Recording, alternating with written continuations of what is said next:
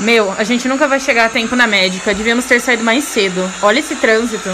Calma, amiga, vai dar tudo certo. Já mandei mensagem pra secretária e falei que a gente vai atrasar um pouquinho. Ela disse que não tem problema. Eu não sei como você consegue estar tão calma. Eu mesmo, se fosse ter um filho daqui três semanas, já estaria super nervosa. Ah, mas a situação da gravidez, da criança nascer, eu tive bastante tempo pra pensar e refletir sobre tudo isso. Agora acho que eu não fico mais nervosa, não. Eu não quero nem ver na hora que chegar o parto. Eu ficaria desesperada. É, eu já pensei bastante nisso e eu vou fazer umas perguntas hoje pra médica pra ver se eu me informo melhor sobre a hora do parto. Falam que tem o parto normal, a cesárea. Mas como funciona, né? É uma coisa tão incrível como o bebê pode sair de dentro da gente. Eu não quero nem pensar nisso. Me dá um revertério só de imaginar. Só espero que esse trânsito não nos atrase mais.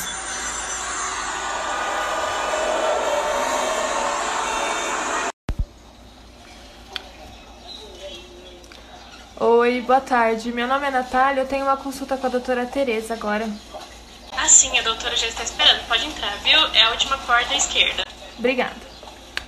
Você já se perguntou quantas vezes por dia essas secretárias falam a mesma frase? Última porta à esquerda. Meu, eu juro, por isso que eu sou sua amiga. Olha as coisas que você fala.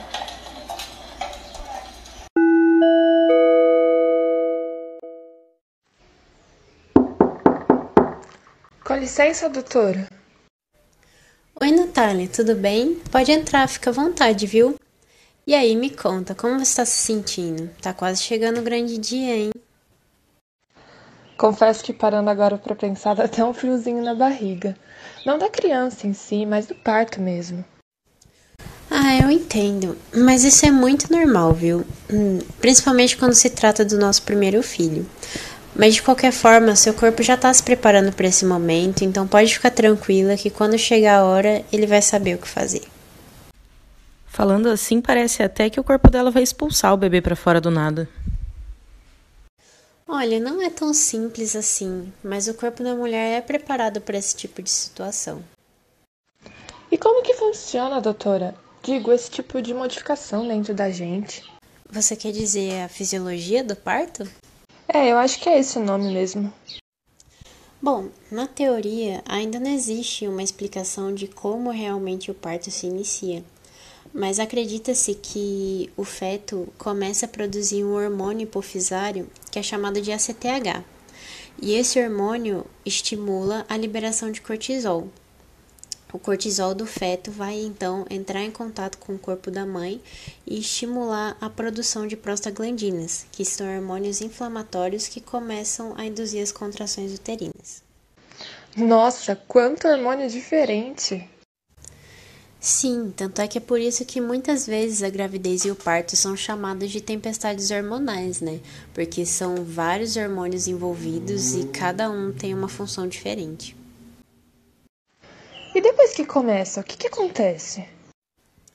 Bom, com as contrações e o início do processo de saída do feto, mecanorreceptores que estão presentes na parede do útero vão perceber esse estiramento e vão levar informações aferentes ao hipotálamo, que vai produzir um outro hormônio chamado de ocitocina.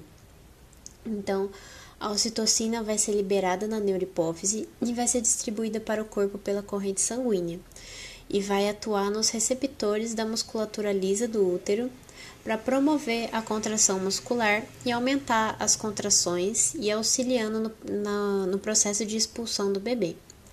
Então, quanto mais o bebê desce para o colo do útero, mais ele vai estirar a parede uterina e mais a ocitocina vai ser liberada até o fim do parto. Esse fato é o que a gente chama de alça de retroalimentação positiva, porque é a própria liberação de citocina que vai estimular ela a ser liberada mais e mais. E sem esquecer da placenta, né, que também é expulsa pela ação da ocitocina. Caramba, nunca imaginei que houvesse tanto mecanismo envolvido. Ah, mas tudo isso aí que você tá falando é pra parto normal, né? E se ela preferir fazer parto por cesárea? O parto do tipo cesárea é uma opção em que normalmente a mulher não passa por todas essas etapas. É, ele pode ser feito quando a mãe escolher esse tipo de parto ou caso aconteça algum tipo de problema durante alguma etapa do parto normal e que traga algum risco para a mãe ou para o bebê. É, é, muito importante a gente lembrar também que a cesárea não deixa de ser uma cirurgia, né? Então ela vem acompanhada de todas as dificuldades de um pós-operatório como outro qualquer. É, e já o parto normal é uma coisa realmente natural, né? Como o próprio nome já diz. E a maioria das mulheres se recupera muito bem após ele, é, com menos dores e menos desconfortos. Mas e agora? Como que eu escolho? É, eu entendo que essa é realmente uma escolha bem difícil de ser feita, mas você deve escolher a opção em que você se sentir mais segura e mais confortável. Pela evolução do seu caso, eu acredito que você pode sim optar pelo parto normal, mas cada mulher reage diferente nesse tipo de situação, né? E independente da forma de parto que você escolher, você vai continuar sendo mãe dessa criança e não tem demérito nenhum em escolher a cesárea. Isso nunca vai te fazer menos mulher. Nossa, doutora, muito obrigada. Estou muito mais tranquila e consciente agora da minha decisão.